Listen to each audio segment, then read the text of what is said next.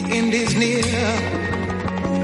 And so I got to face the final curtain. Es la tarde de Dieter, con Dieter Brandal. Es radio. I'll say it clear. Las 6 y 10 minutos de la tarde, las 5 y 10 en Canarias. Don Luis del Pino, director de Sin Complejos, buenas tardes. Muy buenas tardes. ¿Qué tal está usted, don Dieter? Pues mira, Luis, ya que me lo preguntas, estoy que ya no me cabe la indignación en mí, de verdad. Porque es que acabo de escuchar a Fernando Simón en la rueda de prensa decir tres cosas. Una, reconocer que la cifra de muertos está congelada desde hace diez días. Otra, decir que es verdad que iban a tener que actualizar los datos eh, antes de ayer, pero que lo mismo lo actualizan dentro de vaya usted a saber cuándo. Y la tercera, que hay que ver dónde y cuándo se han contagiado los sanitarios que está por ver y que es diferente el sanitario que va del hospital a su casa que el que tiene vida social. Así que, Luis, eh, si me preguntas cómo estoy, me hierve la sangre. Pues hablemos de buenas personas, ¿no? Oye, pues mira, yo si ya no entro en, distinguir a eh, de los que me indignan si son buenas personas o no, si lo podrán ser o no. Ahora, el escuchar ciertas cosas, eh, lo que me hacen a mí es sentirme, y perdón por la palabra, porque ya sabes que yo me controlo, eh, un gilipollas. que, porque por eso me están tomando a mí y al resto de los ciudadanos todos los días. Dicho lo cual, me tomo un tercer GastroPlus. ¿Qué? Que se están riendo de nosotros en la cara. Lo sé, lo sé, pero, pero en fin, que para yo a usted le llamo para que me anime y no me tenga que tomar un tercer GastroPlus porque me han dicho en Mundo Natural que eran dos. Aún así, hay cosas que me estomagan ya demasiados. Don Luis, iba a hablarme de buenas personas, porque en esta sección no siempre me habla de buenas personas, me habla de personas importantes olvidadas, algunos buenos y otros malos. No, pues hoy vamos a hablar de dos buenas personas, de hecho dos santos españoles pues que no son muy conocidos. España pues ha estado en muchas partes del mundo, colonizando eh, por todo el orbe. Hay países donde no hemos tenido presencia política ni militar, pero donde sí ha habido presencia de misioneros. Por ejemplo, uno de esos países es Vietnam. En Vietnam, desde 1696, cuando llegaron allí eh, como misioneros Pedro Bustamante y Francisco López, pues hubo una labor eh, pues prácticamente pactada con los franceses, se repartieron un poco las zonas de predicación y fueron los dominicos españoles a quienes les correspondió una determinada zona de Vietnam y eh, la verdad es que no fue una tarea excesivamente eh, agradable porque además de las enfermedades las persecuciones allí a los católicos pues fueron constantes. Y hay en concreto dos dominicos San Francisco Gil de Frederic y San Mateo Alonso de Leciniana que deseaban eh, ser misioneros en tierras de infieles y pidieron ir a Vietnam, fueron allí, llegaron eh, aproximadamente 1720 y algo y en 1737 fueron capturados en una de tantas persecuciones contra los contra los católicos allí. Allí a los católicos los llamaban practicantes de la religión de los portugueses, eh, porque bueno, pues era el primer contacto que habían tenido con esa religión eh, había sido a través de mercantes portugueses y bueno, pues les, les detuvieron, les hicieron prisioneros y les tuvieron ocho años de cautiverio eh, mientras intentaban conseguir un rescate por ellos, cosa que al final no lograron, con lo cual finalmente, pues después de haberlos tenido en condiciones lamentables, eh, pues terminaron decapitándolos. A uno de ellos, a San Mateo Alonso de Lesiniana, pues le conmutaron la pena de muerte por una pena de cadena perpetua. Y entonces lo que dijo es que él no era digno de tener un destino eh, mejor que el de su compañero San Francisco Gil de Fredericks y por tanto se negó a que le conmutaran la pena y al final pues a los dos los terminaron decapitando en 1745 en Hanoi. Y bueno, pues pues la verdad es que no son dos santos muy conocidos, pero creo que había que darlos a conocer. Pues eh, la verdad es que sí, ¿eh? porque el ser humano es, volviendo al inicio de nuestra conversación, capaz de lo mejor y de lo peor, pero de, de una manera extraordinaria, porque mm, ser capaz de, en el momento en el que te has librado, eh, decir que no te quieres librar, porque si a tu compañero lo van a matar, a ti también, efectivamente, Luis, eh, si eso no es la santidad, está muy cerca, ¿eh? Así es. En fin, eh, estamos llenos de buena gente, pero lo que pasa es que los malos pues suenan más. Hacen más ruido, eh, aunque los buenos también hacéis, ¿eh? Porque anda que el periodista más tuiteado de los últimos tres meses y encima con el programa que lo está petando en Sin Complejos, anda que no hace ruido tú también, Del Pino. En fin. Y sobre todo con la cacerola todos los días a las nueve de la noche. Mira que le das, mira, mira que eres tenaz y seguirás ahí. Yo guapo, guapo no soy, pero pesado soy un rato. un rato. Luis del Pino, muchas gracias, te escuchamos mañana. Venga, un abrazo. Vámonos, vámonos, vámonos de tapa, vámonos, vámonos, vámonos. Caracol, caracoles pa, pata brava. ¿Cómo no me va a cambiar el ánimo escuchando esta sintonía con la que tanto disfrutábamos hace tiempo y que hemos vuelto ahora a recuperarla, pero para ayudar a las terrazas, a los bares, a nuestras barras, las barras de Vara. Alejandro Vara, buenas tardes. ¿Qué tal, Dieter? Muy buenas tardes, que ya llegamos a la fase 2 y la fase 2 es muy importante. No es de barras aún, pero es de estos pequeños barecitos que no tenían terraza y por favor, ahora da gusto verlos, cómo se están preparando para dar el salto ya, un poco, respirar algo eh, a partir del lunes. En Oye, Madrid hay y- muchos y en y- mi barrio hay un montón. Y te he de decir, mi barrio en el entorno de las ventas, Dieter, te he de decir que, bueno, que, que les ha cambiado la cara. Luego veremos lo que pasa, pero, oye, algo es algo, ¿eh? Hombre, no, y te diré que, eh, mira, Madrid y Castilla y León y Barcelona, el lunes fase 2, importante porque es de la ruina a la un poquito menos ruina porque esta gente es muy currante, pero todas las que pasan a la fase 3 ya tienen con las limitaciones de la distancia el acceso a la barra, que yo cuando lo he leído sabes barra. de quién me he acordado, ¿no? De ti, claro. Tienen barra, la 3 tiene barra. Y aquí, de momento, en Madrid no tenemos barra, pero tenemos una apoteosis de las terrazas que hay que reconocer que se lo están currando y la gente lo está haciendo muy bien. Hoy queremos hablar, eh, Dieter, de dos barras que son dos clásicos, dos históricos, dos, vamos, imposiblemente, y posiblemente irrepetibles, porque estamos hablando de las, los cardenales de las barras, Richelieu y Mazarino. ¿Cómo no vamos a hablar de Richelieu y Mazarino? Si es que son dos cardenales que dos templos, dos templos de la barra, del restaurante y de la terraza. Ahora han abierto las dos, están en la calle Eduardo Dato, son dos templos de, de- de la corrección, de la urbanidad, de, de- es una especie de, de decadencia en plena vigencia, porque ¿qué? Mm, ya no hay bares como estos, son de estos eh, como un club británico, estás esperando a que aparezca Sherlock Holmes por la puerta en cualquier momento, con esa decoración, es una estirpe ya desaparecida, esa decoración que dices, bueno, aquí no solo eh, te tienes que tomar, es, dicen que es el primer gin tonic del día y el último martini de la noche, porque es verdad que cierran como a las dos y media o a las tres y tienen el amplio surtido de uno de los dos de los mejores sitios, dos de los sitios donde mejor se bebe en Madrid. Se bebe muy bien, tienen estas terrazas que las han ampliado, hay que hacerle un comentario muy cariñoso a nuestro alcalde Almeida. Vamos a ver. A ver, a ver. Es verdad que han, han abierto el 15% de las, de las terrazas de Madrid, el 15%.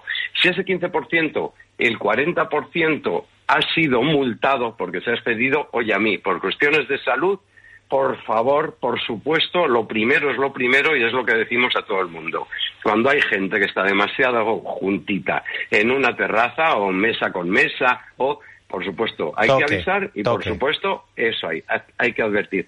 Pero que la multa de entrada que acabamos de empezar, que de entrada no se transforme en un palo, porque esta gente, la mayoría, salen de tres meses francamente angustiosos. Yo supongo que eso lo tendrán en cuenta. Yo creo que de momento estaba diciendo la portavoz del ayuntamiento el otro día. Bueno, lo que estamos ahora, ahora mismo es en la fase, digamos, de enseñar, de transmitir cómo tienen que ser estas cosas. Así sea. Pero Eso oye, es. estas, estas terrazas que las han ampliado las dos están puerta con puerta, una en el, en el número 11, otra en el número 13, y no nos olvidemos de Milford, la de Juan Bravo, que digamos que forman el trío de los clubes británicos en Madrid, que son, todo, son estupendos, diferentes. Esos camareros, por favor, esos camareros que son, pues, es que parecen mayordomos ingleses, de verdad. Es que no se puede atender mejor, son rigurosos, simpáticos, amables, profesionales y saben cómo se tienen que llevar las copas, cómo se sirve un tercio, un quinto, cómo se echa eh, eh, la cerveza, cómo se pone un cariñana en condiciones o cómo se pone un Rivera. Son maravillosos. Y luego además... Dicen que Anthony tienen- Hopkins eh, se inspiró en ellos para hacer lo que queda del día. Dijo, es que no, no, no me meto yo en el papel de mayordomo inglés. Y se fue a estas terrazas. a aprender de ellos. Y también David Niven, que de Oh, alguna vez oh. ha estado ahí, porque son terrazas, son locales donde ha habido, no solo políticos de todo. Yo recuerdo una vez que estuve eh, con López Bravo, con López Bravo que estaba sentado a mi lado, eh, gente del fútbol, gente del mundo del espectáculo. Gente de la política, mucho, es gente de orden, ya sabemos con qué te vas a encontrar, con muchos de los hijos que en su día hicieron la transición, ahora tan denostada. Y lo que quería comentar a quien no lo conozca, que evidentemente hay que tomar, hay que llamar, eh, reservar, mm, Sí, general, sí, sí, todo- los fines todo, de semana, los fines de semana al mediodía, bueno, está lleno de papás con niños. Esas terrazas son como un parque infantil. Y digo, bueno, eh, hay horas, hay otras horas por la tarde. Yo recomiendo más por la tarde a tomarte el vino, el tinto. Te ponen un, un, un despliegue de tapas con cada, con cada bebida. ¿Ah, que sí? dices, es que con esto, sí, con esto ya hemos cenado. ¿Por qué es que te ponen? Las patatas fritas, las cortezas, el boquerón, el- te van poniendo pum, pum, pum, pum, pum, y de pronto dices, leñe, si me han ocupado la mesa con tanta tapa. y luego además, esto en los dos sitios, y luego además pasan nuestros maravillosos camareros con una bandeja cada 15 minutos que te ofrecen un canapé de no sé qué, un canapé de no sé cuál, de modo que dices, oye, ya con esto no tengo ni que cenar, lo cual no obsta, y sí que lo quiero decir de pasada, que en, en ambos pueden pedir el canapé de, eh, de filete, que evidentemente es, es un pedazo de canapé. Hay canapés exquisitos, exquisitos, pero luego tienes mm, toda una, un surtido, una carta muy amplia puesta para el que quiera comer y cenar en la, en la terraza, aunque tiene un comedor arriba que dentro de nada seguramente lo vamos a ir a, se va a ir abriendo. De modo que Richelieu y Nazarino, cuántas noches, cuántas veladas, cuántas intrigas, cuántas conspiraciones, cuánto ligoteo ha habido en estas dos terrazas que forman parte de la historia de Madrid. Tienen como 50 o 60 años.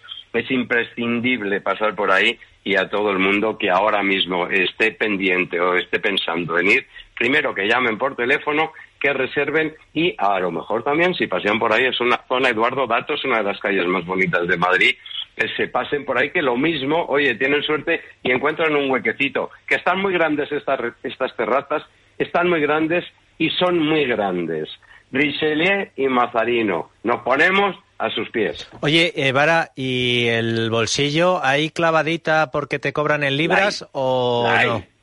la hay. La libra Ah. está muy baja. Sí, eso no hay verdad. clavadita. No hay clavadita. Es una terraza en la que cuando el alcohol es bueno, cuando el vino tú pides un Rivera o pides un de la casa y, y te ponen una marca que dices, jova, pues oye, pues es que esto está muy bien. O un Rioja, que no se me enfade nuestro amigo Lázaro. Eh, cuando te ponen ese despliegue de, de- de platitos acompañando, cuando el nivel es el que es, dice, bueno, pues no sé cuánto costará la cerveza, que no tomo cerveza, pero si me cobran por una copa de vino 4.50 o 5, digo, y hay sitios donde me cobran por una copa de vino en una terraza 3.50 y sales mareado del vino que te han metido, con lo cual merece la pena. Barato no es, pero tampoco es caro. Porque te dan calidad, porque, es, claro. es muy bueno, muy Claro. bueno. Sales de ahí de verdad.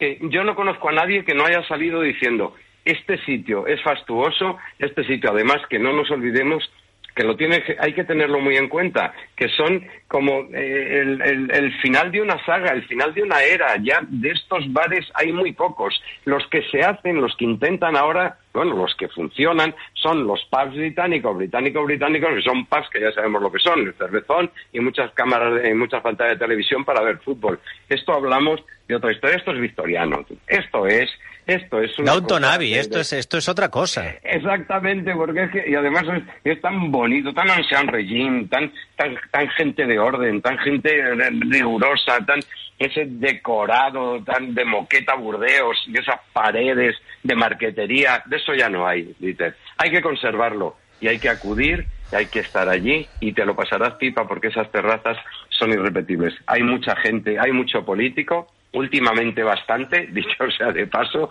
y siempre es agradable un encuentro con la gente de orden, insistimos. Gente que dice buenas tardes y que te llama de usted. Esos son, esas son las terrazas y los bares que nos gustan.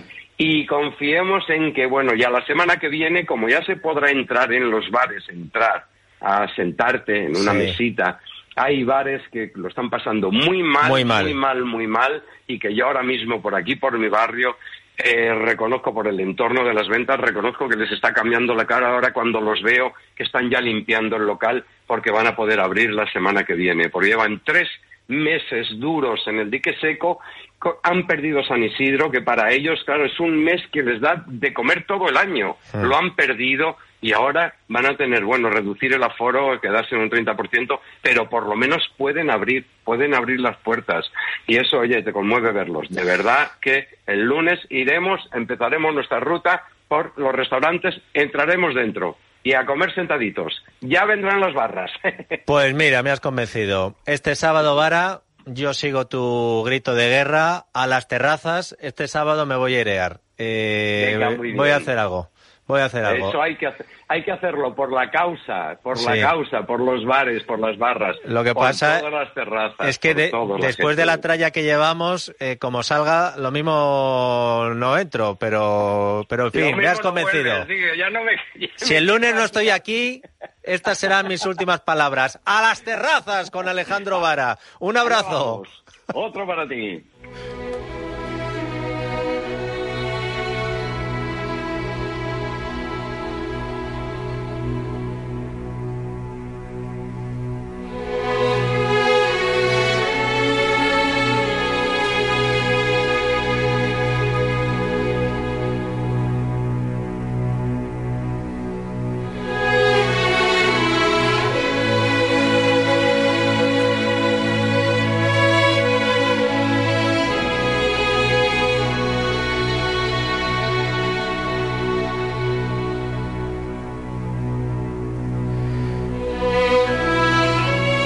Amigo Andrés Amoros, ¿cómo me conoces? Buenas tardes. Querido Dieter, te dan en el gusto, ¿eh?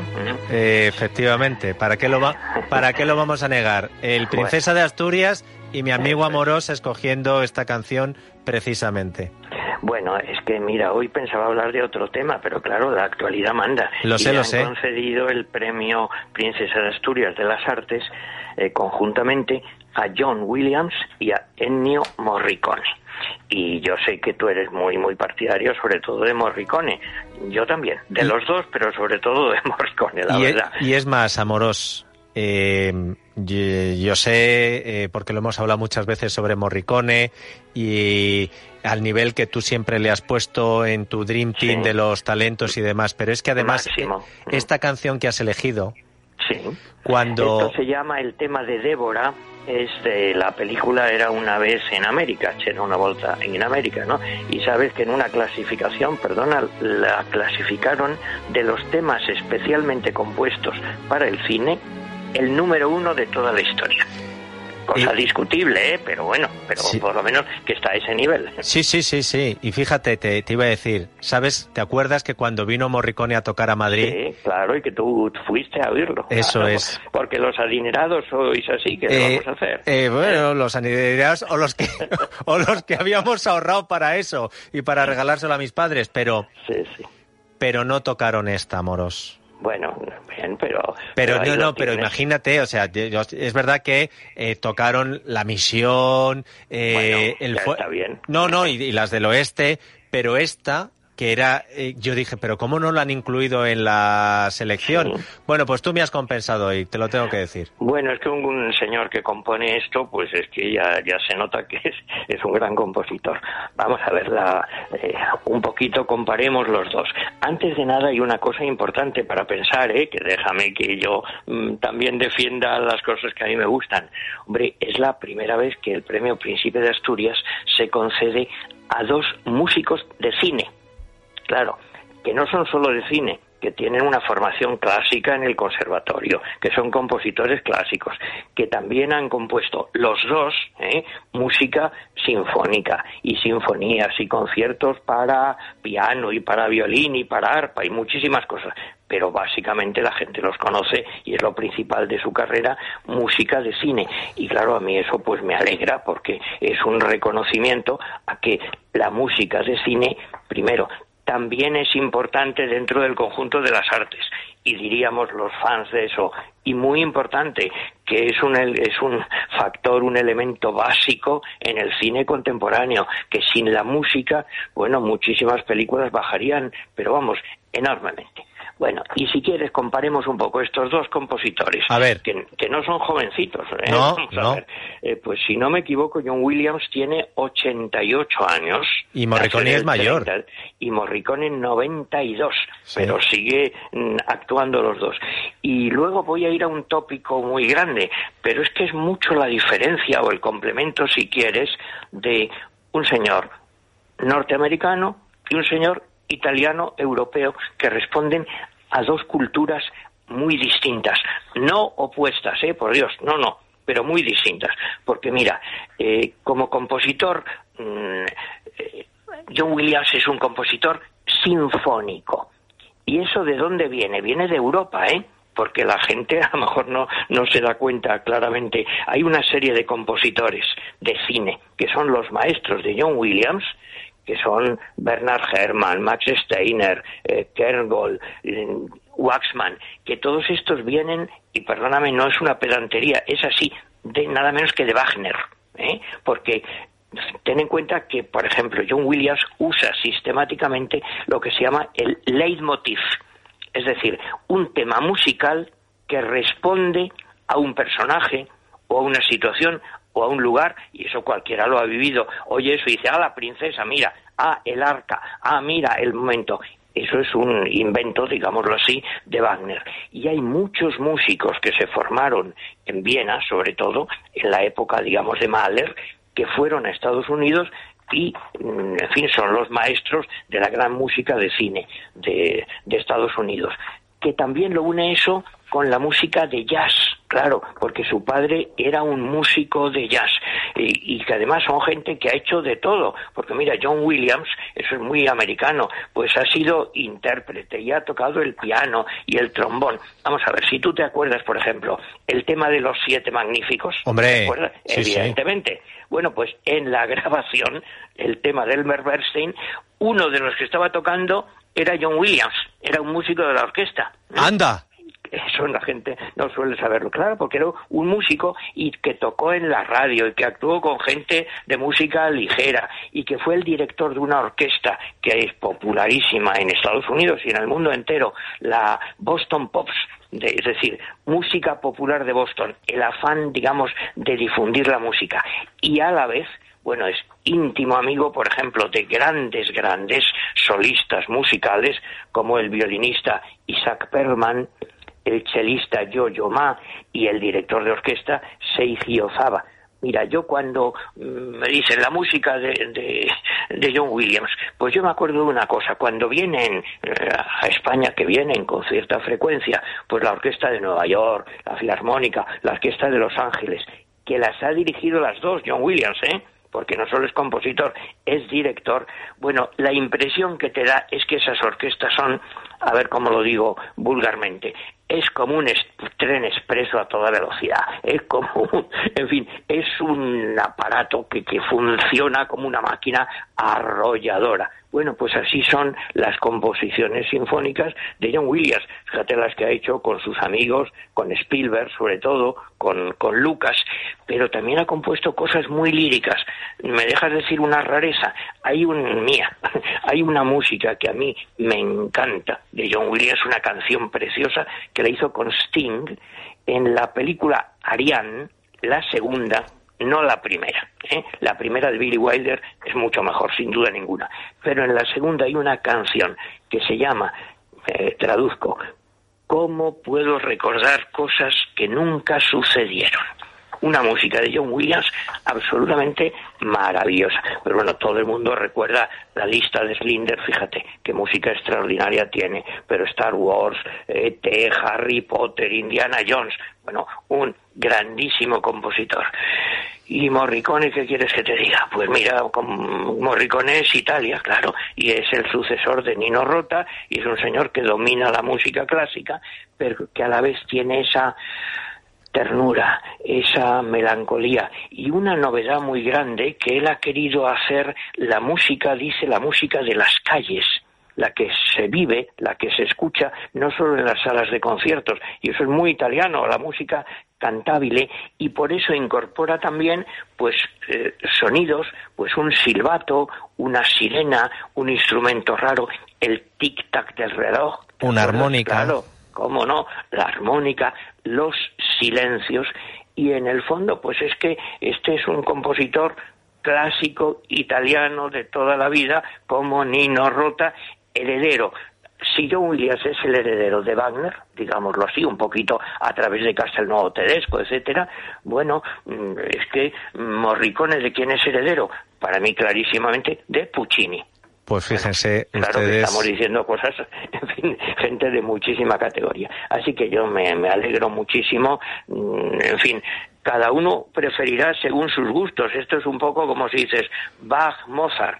Eh, yo, mm, en fin, reconozco, los dos me parecen maravillosos, pero como decía Moratín, a mí me toca el corazón un poco más o bastante más Morricone, probablemente porque soy más de cultura italiana que norteamericana, respetándola muchísimo, ¿no te parece? A nosotros sí que nos toca usted el corazón, amoroso. Un abrazo muy fuerte. Un abrazo, adiós. Pablo Molina, buenas tardes. ¿Qué tal? Muy buenas tardes. ¿Y en la tele qué nos recomiendas para este fin de? Pues mira, en 13 esta noche, una película eh, obligatoria, Popielusco, La libertad está en nosotros. Para el que no le suene el nombre, Popielusco es el nombre de un, de un sacerdote católico polaco, el padre Popielusco, que fue uno de los defensores principales de la libertad en, en Polonia, de donde luego saldría también el Papa Juan Pablo II, fue asesinado por, por los comunistas de Jaruzelski y la película yo no la he visto, pero el personaje es espectacular. Si la izquierda tuviera un personaje así en Hollywood habrían hecho ya 30 versiones, pero bueno, eh, yo creo que merece mucho la pena verse esta noche a las 10 en el canal 13. Más. Rápidamente, mañana en 4 televisión a las 6 menos cuarto de la tarde, El planeta de los simios, pero la buena, la de Charlton Heston, la de 1968, la guapa. Y mira, domingo, A en ver. Antena 3, a las 10 de la noche, para terminar la semana y afrontar la que viene. ¿Me das miedo? Con, resi- con resignación. Título de la película, Señor, dame paciencia. ¡Oh! ¡Qué buena! ¿Y dónde? En Antena 3 a las 10 de la noche el domingo. Pues mira, estoy entre una mezcla. Eh, para el sábado, Alejandro Vara me ha convencido a las terrazas. Y cuando vuelva el lunes, diré, señor, dame paciencia. Sois el complemento perfecto para mi vida, Molina, los colaboradores de este programa. Un abrazo fuerte. Hasta la semana próxima, un abrazo. Y por si me falta algún complemento, ¿quién está ahí siempre? Mundo Natural Power. Adrián González, buenas tardes.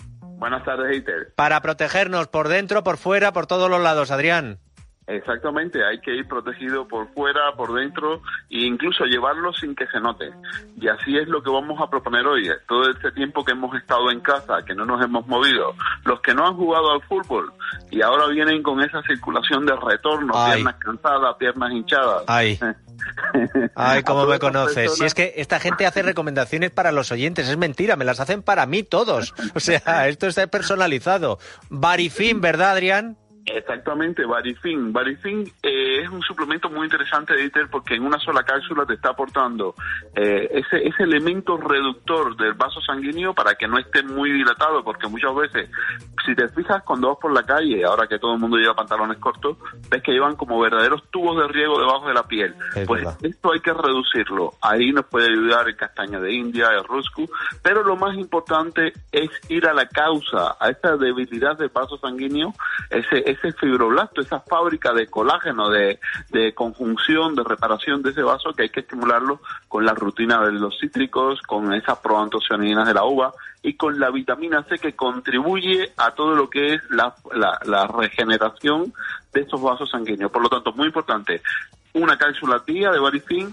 y si no, lo puedes aplicar en crema con efecto frío y tiene la misma composición la cápsula que la crema, por lo tanto no te compliques. Si estás polimedicado, si estás tomando muchos medicamentos y no entra una cápsula más en tu pastillero, utiliza Barifin en crema. Mira, pues eh, como Artifin en eh, las dos opciones. Especializadas en parafarmacias de corte inglés. En, hay un teléfono de información y pedido que es el 91 446 0000 y la página web oficial de Mundo Natural es parafarmaciamundonatural.es. Cuídate, Adrián, un abrazo. Gracias, adiós.